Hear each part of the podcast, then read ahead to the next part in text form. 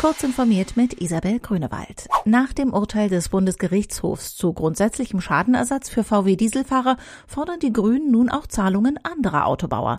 Die anderen Hersteller hätten genauso betrogen und das Urteil würde vermutlich genauso wiederholt werden, wenn ein anderer Autokonzern auf der Anklagebank säße, sagte der Vizechef der Grünen Bundestagsfraktion Oliver Krischer dem Redaktionsnetzwerk Deutschland.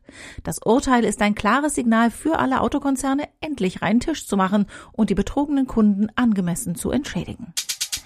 Nach gut zwei Monaten Pause will Flixbus wieder Passagiere transportieren.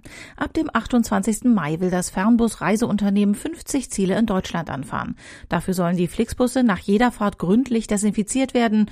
Die Passagiere dürften ausschließlich über die hintere Bustür ein- und aussteigen. Die Tickets sollen berührungslos kontrolliert werden. Außerdem wird Desinfektionsmittel an Bord sein, schreibt Flixbus.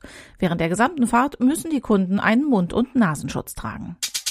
Die Heise Security Konferenz Wissen schützt dreht sich um die optimale Vorbereitung auf IT-Security-Vorfälle wie eine Emotet-Infektion, die sogar die Existenz des Unternehmens gefährden können. Sie findet dieses Jahr komplett online statt und bietet dabei neben einem herstellerunabhängigen Vortragsprogramm viele Möglichkeiten zur Kommunikation mit den Referenten und Kollegen aus anderen Firmen. In den Vorträgen geht es um Themen wie Einbruchserkennung, richtige Notfallplanung, Incident Response und das kommende IT-Sicherheitsgesetz 2.0. Zwei Termine stehen zur Auswahl, nämlich der 9. und der 18. Juni. Das südkoreanische Unternehmen SK Telecom hat zusammen mit Omron Electronics einen autonom agierenden Roboter entwickelt, der im Kampf gegen Covid-19 eingesetzt werden soll. Wie SK Telecom mitteilte, soll der Roboter mit dem etwas sperrigen Namen SKT 5GX selbstständig Social Distancing und das Tragen von Masken überwachen, Ermahnungen aussprechen sowie kontaktlos die Körpertemperatur von Menschen messen und Gebäude desinfizieren können.